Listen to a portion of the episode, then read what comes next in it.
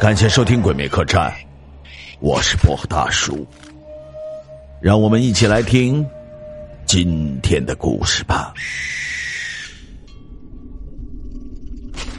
今天讲的是搭车人。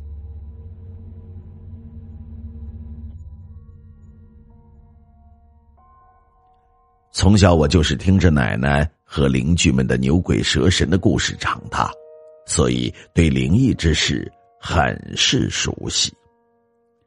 后来高中毕业就失业，于是学了一个车本当了一个长途运输的汽车司机。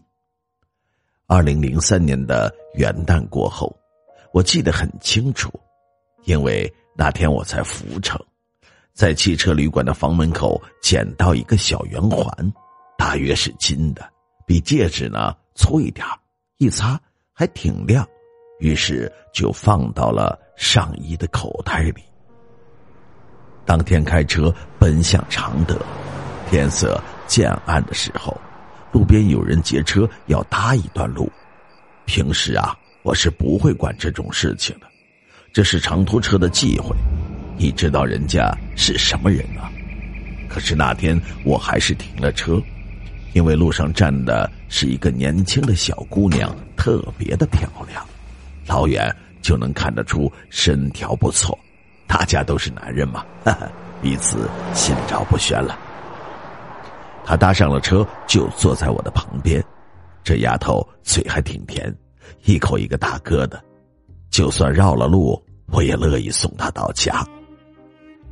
聊起来才知道，他是外出打工的，在外面做服务生。这不到了年根儿了，要回去过年了。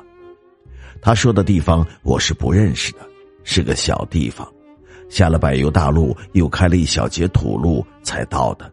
村口有一棵大槐树，当时啊，差点没撞上，所以记得特别真切。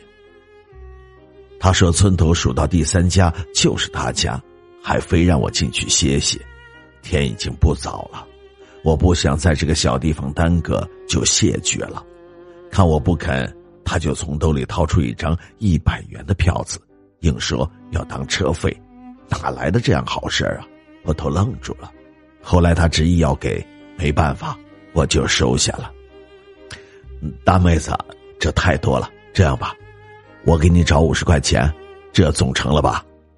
他甜甜一笑，成，就这么着吧，那就谢谢您了。到了承德，我带着一脸的笑容进入了梦乡。早上起来吃早点的时候，掏出了钱，不对呀，怎么有张冥币呢？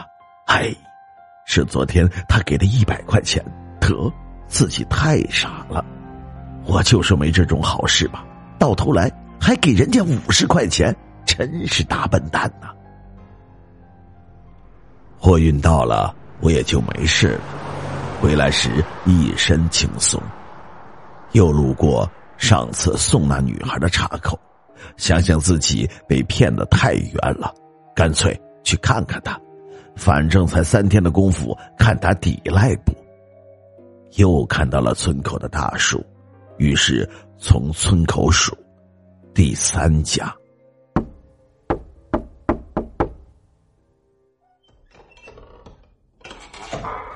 开门的是一个老太太，黑黑的、瘦瘦的，但人还挺结实。一看我就愣了一下，嘴里还嘟囔着：“怎么的？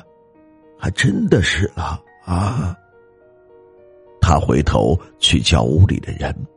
又出来一个年轻的小伙子，还有一个老头，我还没有回过神来，他们就把我让进了屋。后来呀，才闹明白点那个小伙子是两位老人的儿子，他还有一个妹妹，一年前外出打工，后来来信说要回来过年，大家还挺高兴的。可是已经过了说定日期一个多礼拜，还不见他回来。而且也没有了消息。三天前，老太太说自己做梦梦到了自己女儿回来，还对他们说自己死的冤枉，又说会有一个汽车大哥来找他，告诉家里他回来了。后来老太太就吓醒了，心里一直不踏实。今天看到我才有点相信了，又拿出了照片让我看，能不能认识他家的闺女？我一看，吓得是一身的冷汗。不是他，会是谁？那杨柳般的身材，那美丽的大眼睛，还有他脖子上挂着一根红绳子，下面拴着一个金色的圆环。老太太说：“那是女孩小时候去庙里求的，一直当护身符带着呢。”我颤颤巍巍的拿出那个东西时。老太太和老头一下就哭了，他一定出了什么事，这个呀，他从来不离身的呀。我开车带着他们出来报了案，根据这个护身符仪式的地点，警察觉得事情应该发生在福城，于是又和那里的警方联系上，我也成了监视对象，不能离开福城了。其实后来事情很快就水落石出，根据照片在无名尸体中认出了他的尸体，而且被发现时定论为奸杀案，凶手就是路过的长途车司机，案发地点也就是我住的那家汽车旅馆里。如果所有的事情都像我说的这么平常，我也许会把他。当做亲人之间的心灵感应，而不去理会。可是，在我们去认识的时候，我惊讶的发现，他的左手里还握了五十元人民币。